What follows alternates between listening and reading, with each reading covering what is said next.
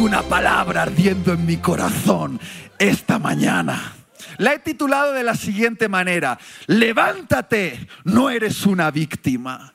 Dile al que está a tu lado, levántate, no eres una víctima. Ahora dile al otro que has marginado la primera vez y dice, tú también, levántate, no eres una víctima.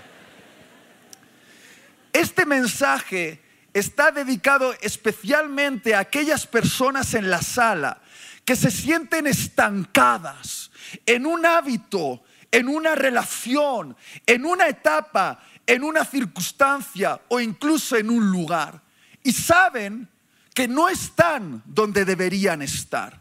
Quizá llevan tanto tiempo en ese lugar que han creído que es su normalidad pero cuando se encuentran con Dios en la intimidad y escuchan el susurro de su voz, le escuchan decir, hey, yo no te creé para eso.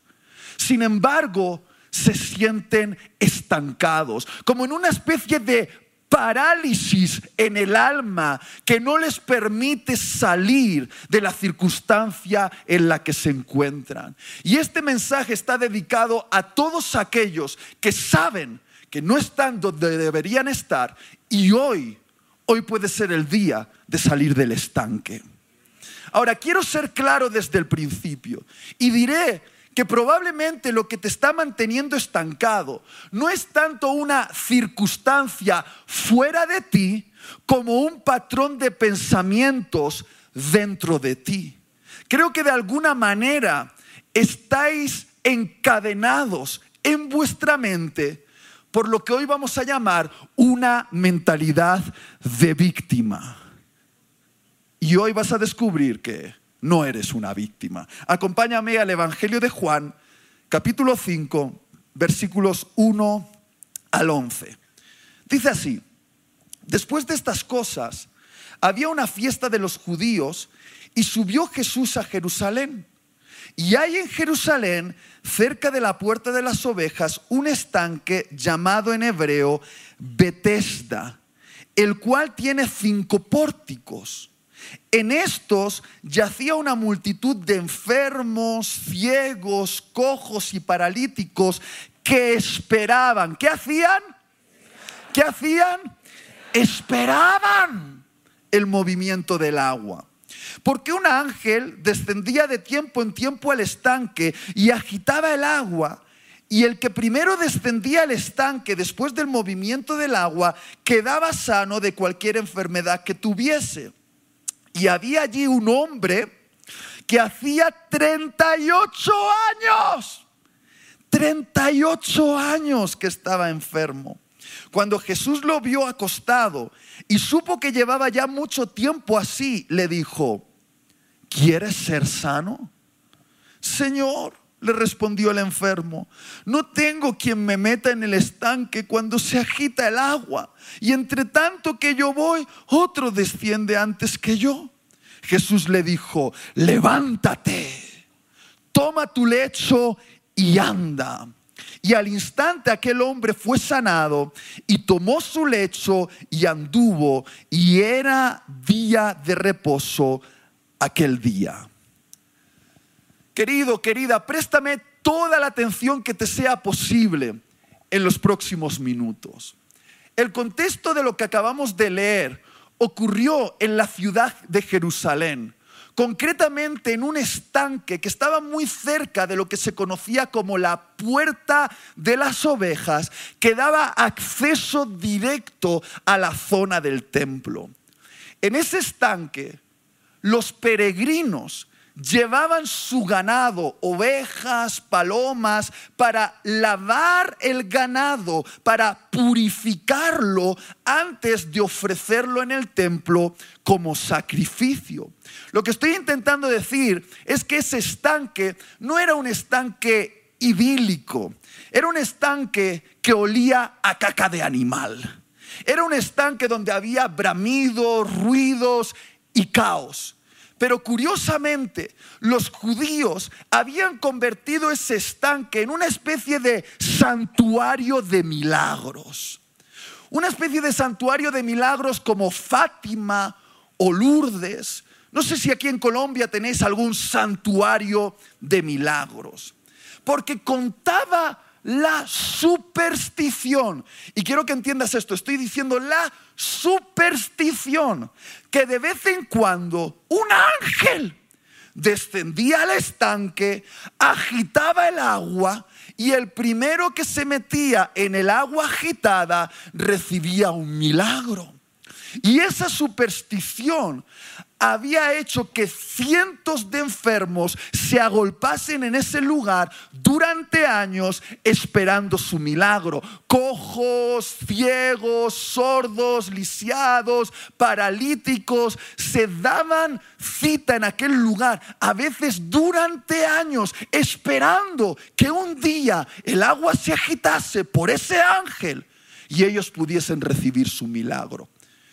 Eran tantas las personas que se reunían ahí que el gobierno de Jerusalén construyó cinco pórticos para albergar a la multitud que estaba en ese lugar.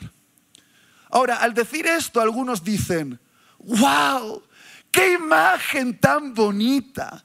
Gente esperando su milagro. Pero querido, querida, déjame decirte lo que yo veo en esta imagen.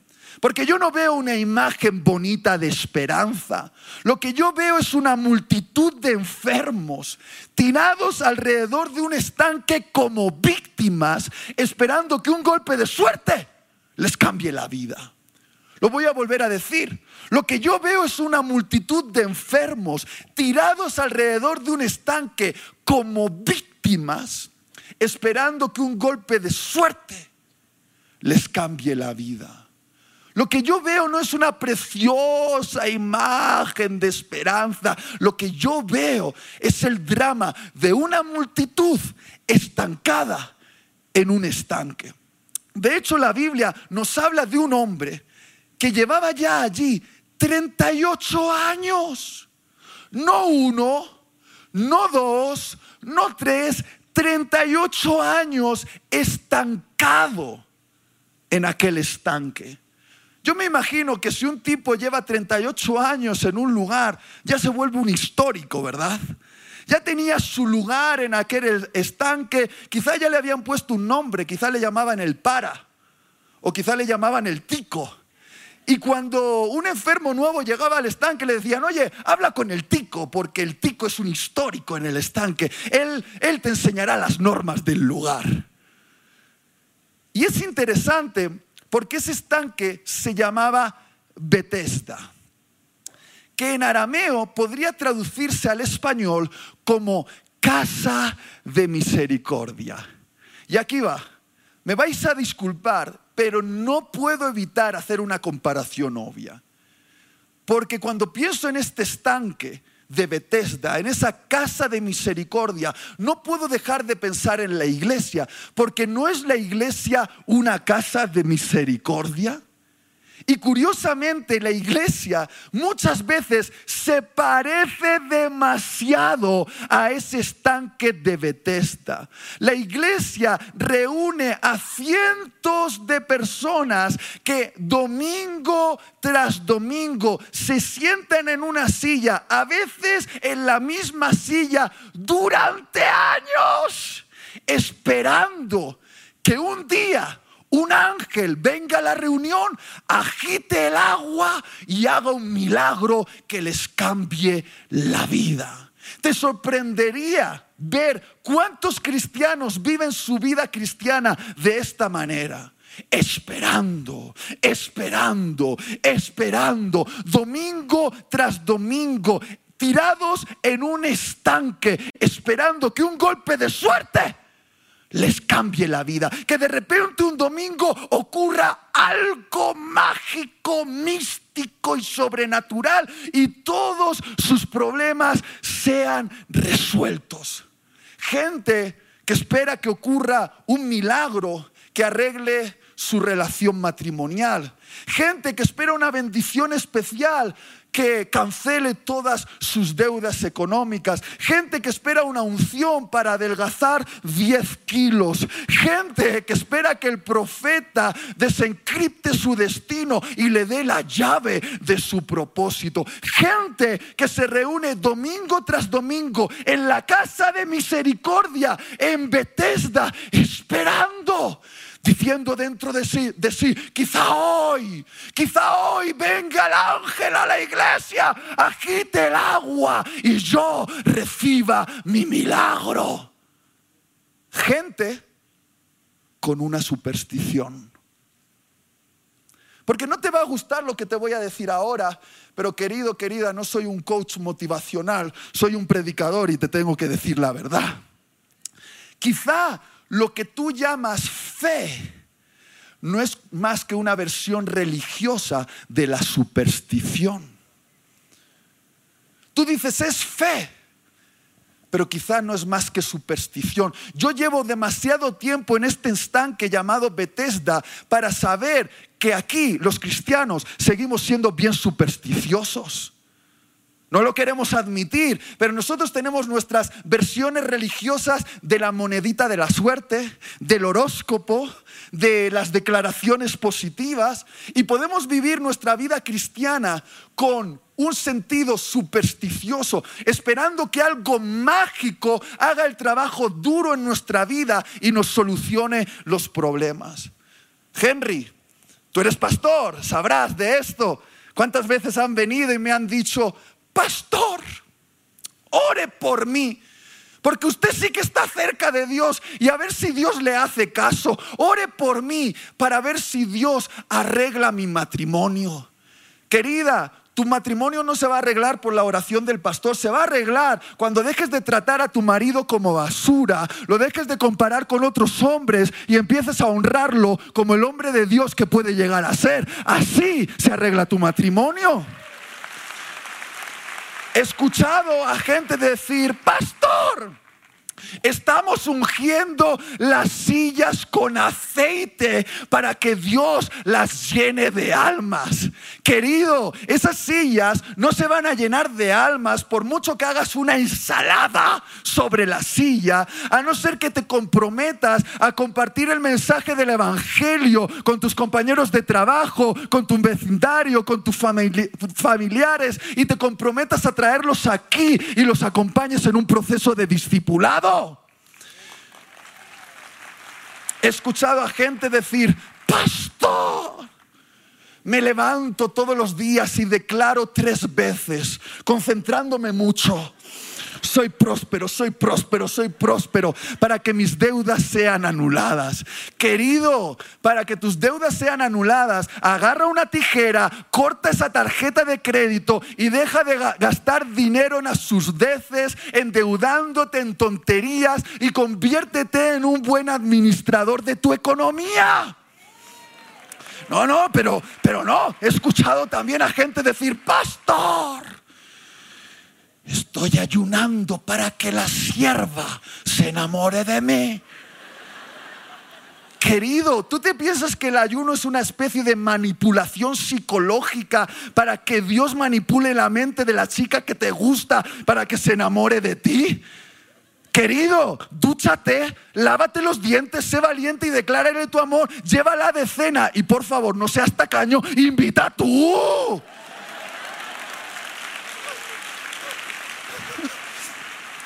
¿Qué es lo que genera este tipo de supersticiones cristianas? Lo que generan son cristianos sin responsabilidad. Lo voy a volver a decir. Estas supersticiones religiosas crean cristianos sin responsabilidad. Tú pides un milagro, pero a Jesús le encanta darte una responsabilidad. Tú quieres un resultado instantáneo, pero a Jesús le encanta impulsarte a un proceso comprometido para tu transformación.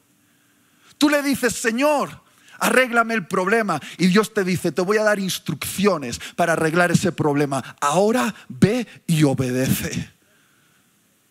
Lo que estoy intentando decir esta mañana es que el milagro que estás esperando no se encuentra en un ángel que hoy va a visitar esta sala, va a agitar el agua y entonces de manera mística tus problemas se van a arreglar.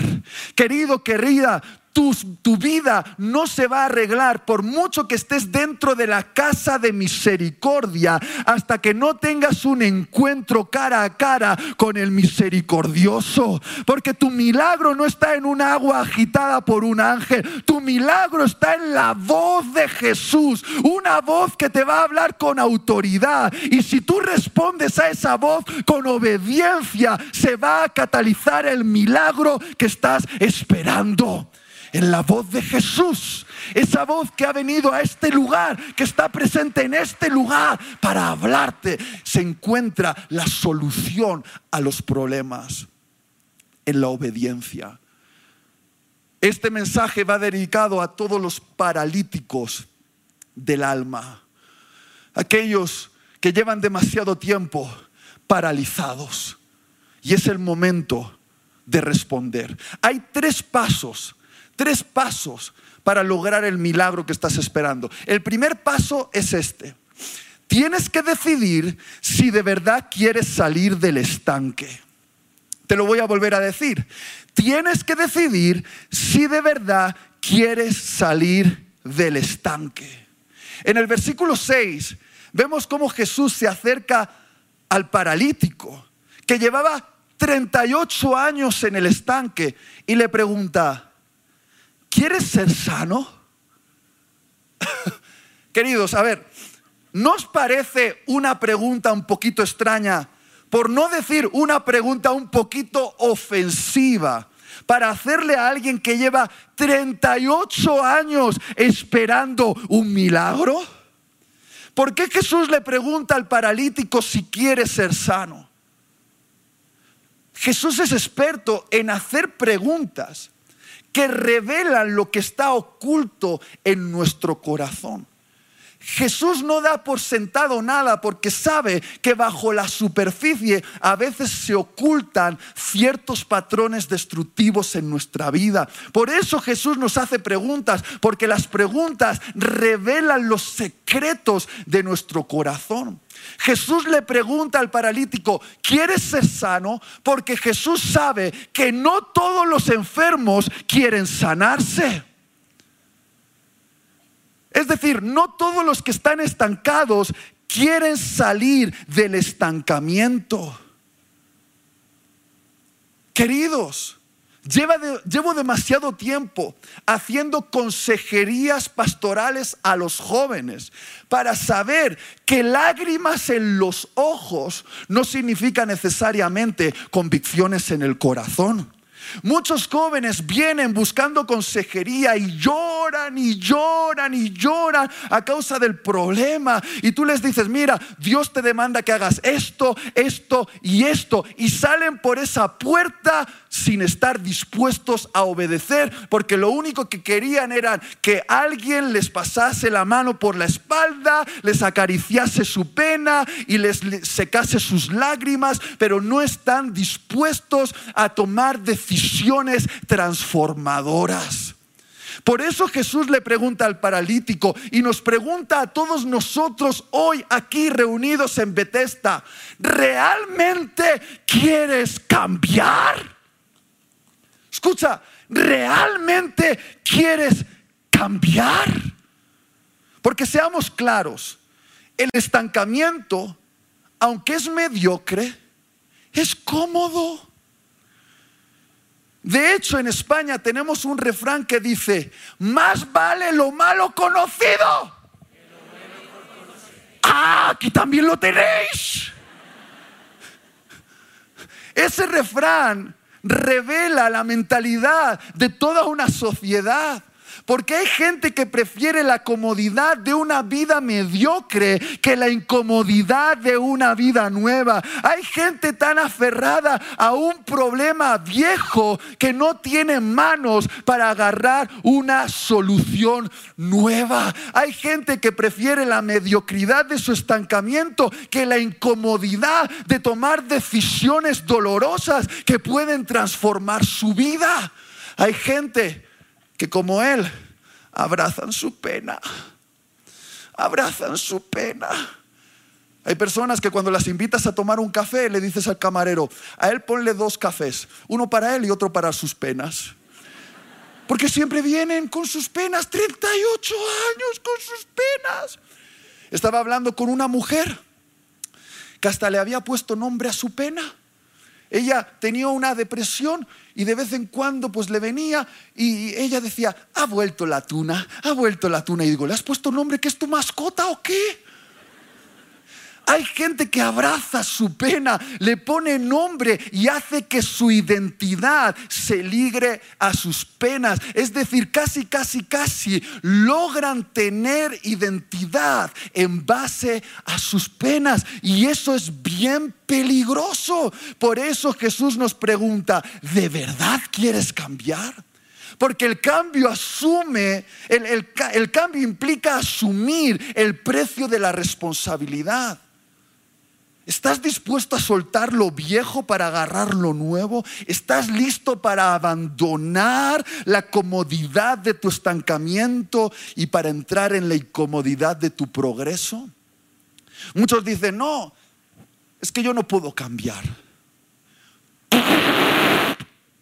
Sí puedes cambiar. Solo que en el fondo, en el fondo, en el fondo, en el fondo, en el fondo, no quieres cambiar. Todos tenemos poder para cambiar, absolutamente todos, solo que en el fondo no queremos cambiar. Porque todos sabemos lo que tenemos que hacer para que nuestro matrimonio vaya bien. Todos sabemos lo que tenemos que hacer para que nuestra economía vaya bien. Todos sabemos lo que tenemos que hacer para que nuestra salud vaya bien. La cuestión es que aunque lo sabemos, no queremos hacerlo. No queremos hacerlo. Y Dios que nos ama tanto y tiene misericordia, a veces nos permite experimentar lo que yo llamo un choque de realidad. Es decir, un impacto emocional, que experimentemos las consecuencias de las malas decisiones que estamos tomando. Es decir, que toquemos fondo. Escucha esto impactos emocionales han hecho más para la transformación de vidas que horas y horas y horas de consejería pastoral. Basta que de repente el médico saque una radiografía y te diga, ¿ves tus pulmones? ¿Ves estas manchas blancas? Es cáncer. Y tú que decías que no podías dejar de fumar, al día siguiente ya no tocas un cigarrillo. Porque siempre podías haber dejado de fumar, solo que necesitabas un impacto. A veces es necesario que tu esposa descubra tu historial de navegación en Internet y vea que estás viendo páginas pornográficas y te diga, ¿qué estás haciendo? ¿Por qué me estás haciendo esto? Para que al día siguiente digas, está bien, esta ya ha sido la última vez y no vuelvas a consumir pornografía. Lo que estoy intentando decir, que a veces necesitamos tocar fondo, estar entre los cerdos y pelearnos con unos cerdos para comer unas algarrobas, para levantarnos y decir, ¿qué estoy haciendo? ¿Qué estoy haciendo? Yo no pertenezco a esto. Yo no soy de aquí, soy un hijo del rey y me estoy comportando como un esclavo, peleándome con cerdos. Yo no soy de aquí me levantaré e iré donde mi Padre. Levántate. Segundo paso para tu milagro. Tienes que renunciar a la mentalidad de víctima. Lo voy a volver a decir.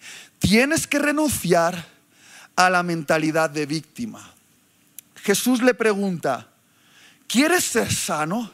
Y en el versículo 7 el paralítico responde, no tengo quien me meta en el estanque cuando se agita el agua. Y entre tanto que yo voy, otro desciende antes que yo. Pero ¿qué te ha preguntado Jesús, alma en pena? ¿Te ha preguntado por qué no eres sano o te ha preguntado si quieres ser sano? la respuesta del paralítico nos demuestra que su parálisis ya no era solamente física, sino que era una parálisis mental, era una parálisis en su sistema de pensamientos. ¿Cuál fue su respuesta? Nadie me ayuda, otros me lo impiden. Nadie me ayuda, otros me lo impiden. En otras palabras, estoy así por la causa de otros. ¡Wow! Henry, no, no, no, no sé si esto te suena a lo típico que la gente que viene a tus mentorías dice. Es que en realidad estoy así por culpa de otra persona. Generalmente esto es un patrón que se repite. Creemos que nuestra situación es responsabilidad de otra persona. Y ahora voy a entrar en algo bien delicado que me va a hacer perder amigos en la sala. ¿Está bien? Pero ahí va. Solemos confundir dos conceptos que son diferentes. Confundimos la culpa con la responsabilidad. Y probablemente tú no tengas la culpa de tus circunstancias, pero sí tienes la responsabilidad de hacerte cargo de ellas.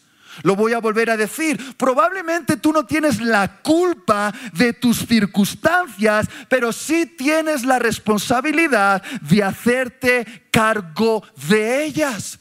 Escúchame bien, tú no tienes la culpa de que tu papá te abandonase cuando eras un niño, que dejase el hogar y te dejase de alguna manera desprotegido. Y eso desarrolló en ti un sentido de rechazo, un sentido de miedo o un sentido de mentalidad de pobreza. No tienes la culpa de eso, pero sí tienes la responsabilidad de tomar tu corazón y empezar a llevarlo por un proceso de sanidad, tomando las verdades de Dios Dios y aplicándolas a tu vida para que seas sanado y puedas tomar tu posición en Cristo. Querido, querida, tú no tienes la culpa del abuso sexual que recibiste. Un hombre malo abusó de ti, te tocó cuando eras una niña o un niño, pero sí tienes responsabilidad de lo que vas a hacer ahora con ese dolor. Puedes dejarte llevar y decir, bueno, quizá esta sea mi identidad y decidir que eres homosexual o quizá darte a la promiscuidad sexual. Pero querido, puedes tomar la decisión de decir, voy a buscar la sanidad y voy a vivir una sexualidad respetando a otros aunque a mí no me respetaron, cuidando el cuerpo de otros aunque no cuidaron el mío, porque Dios es mi sanador y Dios hace algo nuevo en mí para que yo rompa el ciclo y no continúe con esto.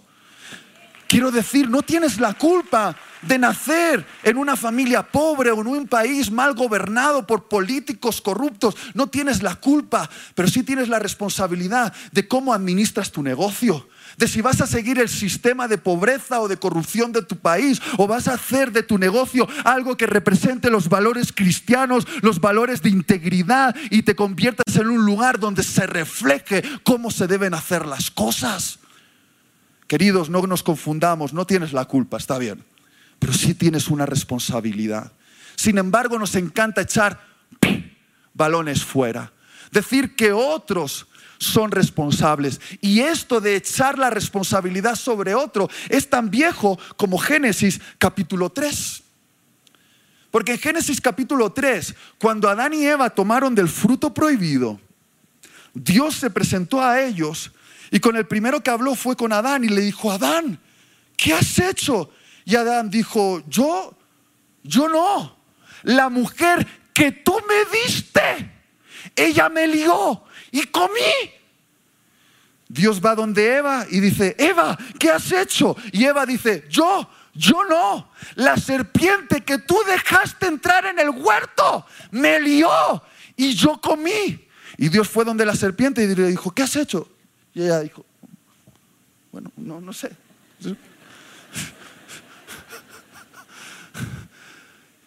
Es decir, Muchos me han preguntado una y otra vez, ¿por qué Dios, si es tan misericordioso, no perdonó instantáneamente a Adán y a Eva? Queridos, he leído Génesis 3 como unas mil veces en mi vida y hasta hoy no he encontrado ni un solo versículo donde Adán y Eva pidan perdón a Dios. No hay ni un solo versículo donde Adán y Eva le digan a Dios, Dios, asumimos la responsabilidad, nos hemos equivocado, hemos transgredido la ley, lo asumimos, perdónanos por favor, somos culpables.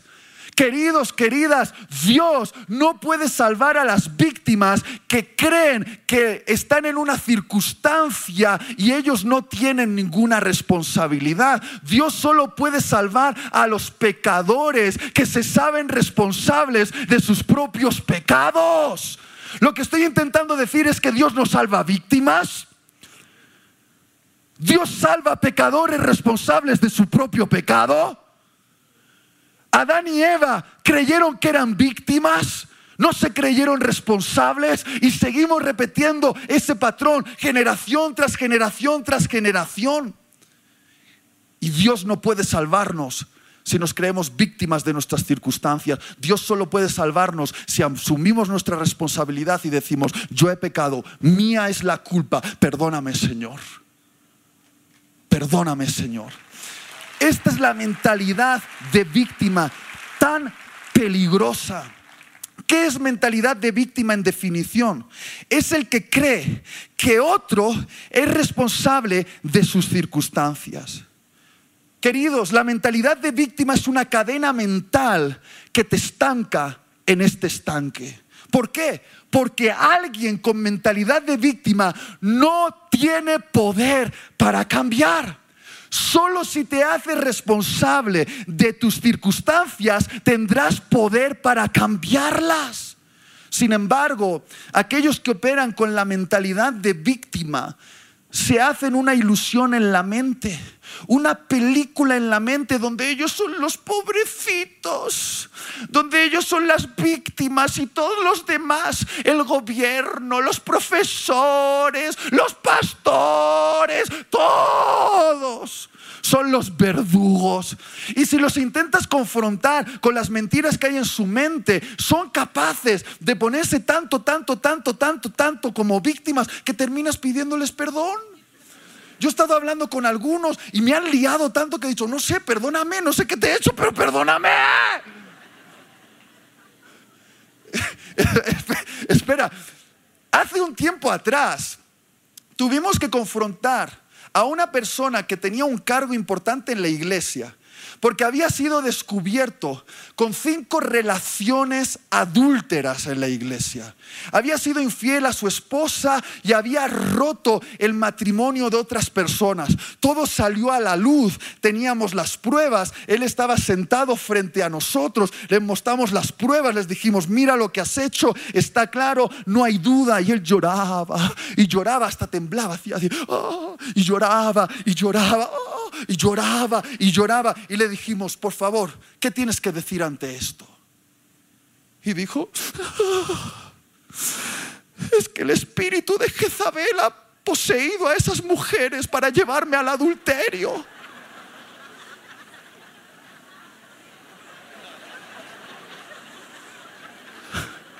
Por favor, por favor, pregúntame, pregúntame. ¿Y Tiel este hombre cambió? Pregúntame. ¿Y Tiel este hombre cambió? Pregúntamelo. No preguntes tonterías. Claro que no cambió, porque él se creía que era la víctima y no el responsable. Y alguien que cree que es víctima no puede cambiar. Y aquí en este estanque llamado Bethesda, hay muchos que hablan y en sus palabras pueden verse que en su mente hay patrones de autolástima, autocompasión y victimismo. Gente que dice, es que busco sexo en las mujeres cada fin de semana porque tengo un vacío en el corazón, porque un vacío porque mi papá me abandonó. Soy manipuladora con los hombres porque ese hombre me hizo daño y ahora soy una mujer eh, y yo voy a ser la fuerte y yo voy a hacerles daño porque ese hombre a mí me rompió el corazón, ahora no voy a dejar que nadie me lo rompa, yo voy a romper. Esta me encanta. He suspendido los exámenes porque el profesor me tiene bronca. No, esta es mejor, Henry, esta es mejor.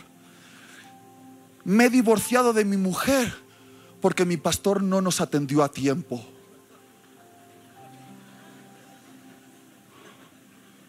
Claro, es la culpa siempre de otro, no tuya. Y si no nos vale esto, siempre podemos echarle la culpa a nuestra nacionalidad. Es que somos latinos y ya se sabe, vinieron los españoles imperialistas y tal.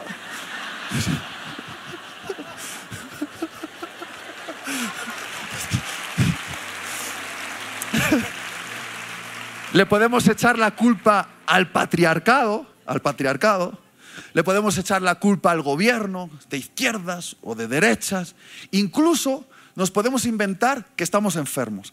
Porque recuerdo hablar con un muchacho que era vago, vago vago, que le dábamos responsabilidades y no las terminaba. Y un día le confronté y le dije, pero ¿por qué no terminas lo que empiezas? Y me dijo el desgraciado, es que tengo TDA. Y le digo, ¿qué? Trastorno de déficit de atención, que no tiene ninguna enfermedad, que eres vago.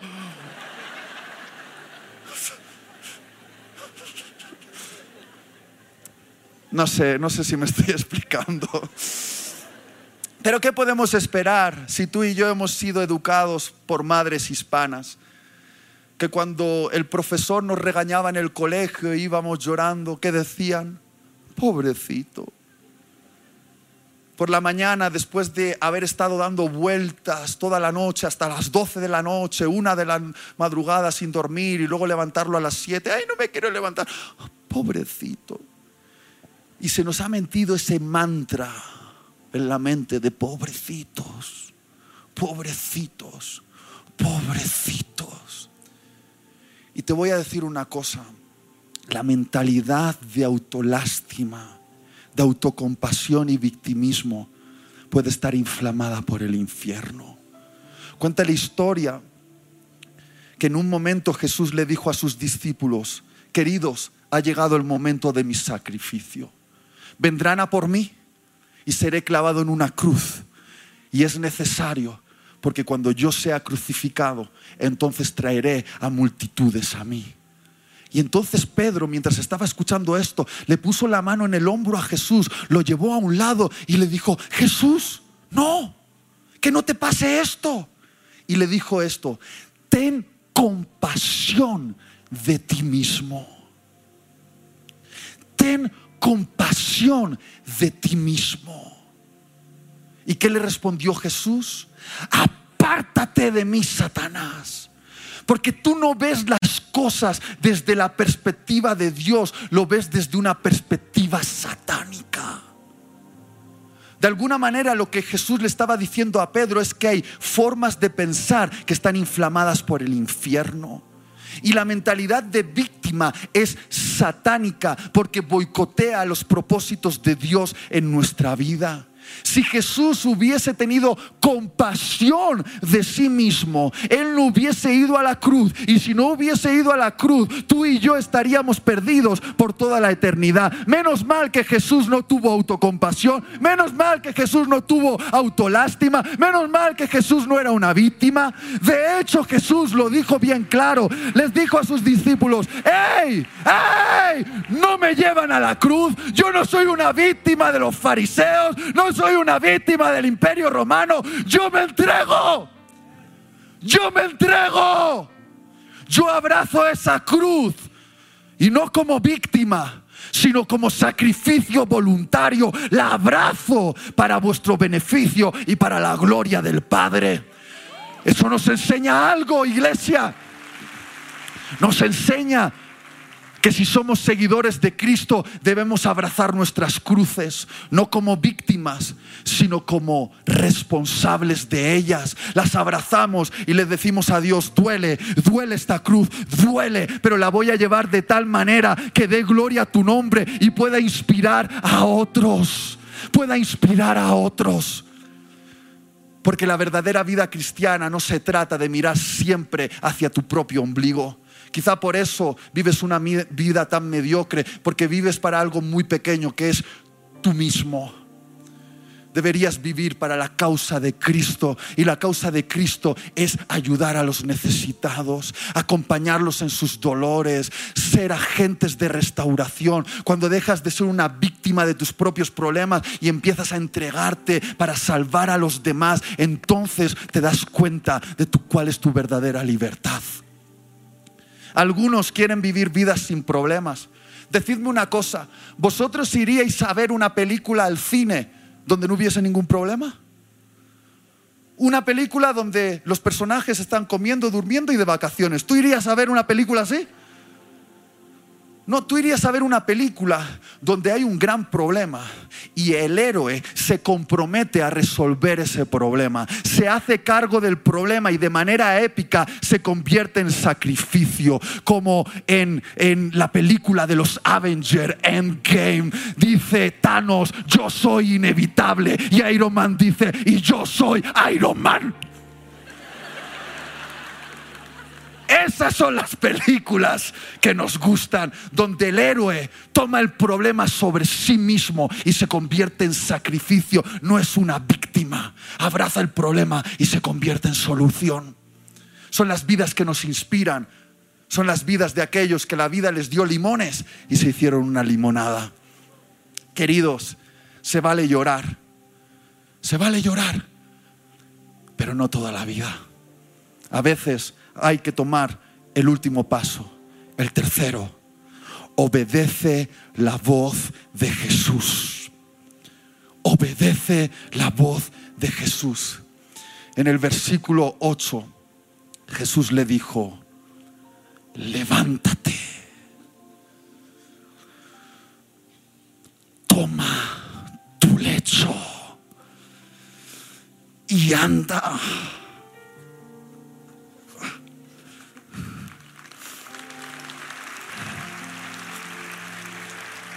¿Cuántos de los que están aquí saben que este paralítico que no, había usado sus piernas durante 38 años, no podía estar caminando con la fuerza de sus músculos atrofiados?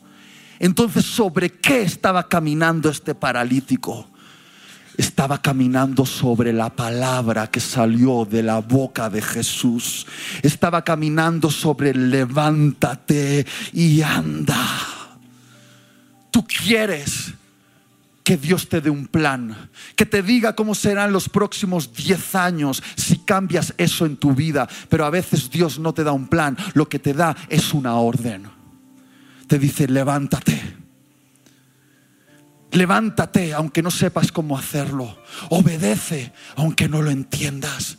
Tú quieres un plan para los próximos 10 años, que Dios te diga cómo será tu vida si obedeces. Pero Dios dice, no, yo solo te doy una palabra. Ahora obedece. Obedece. Y es interesante porque Dios le dice que tome su lecho. No lo deja ahí. Mira, no, no lo ha dejado ahí. Se lo está llevando. ¿Por qué? Porque era tan importante que se llevase su lecho.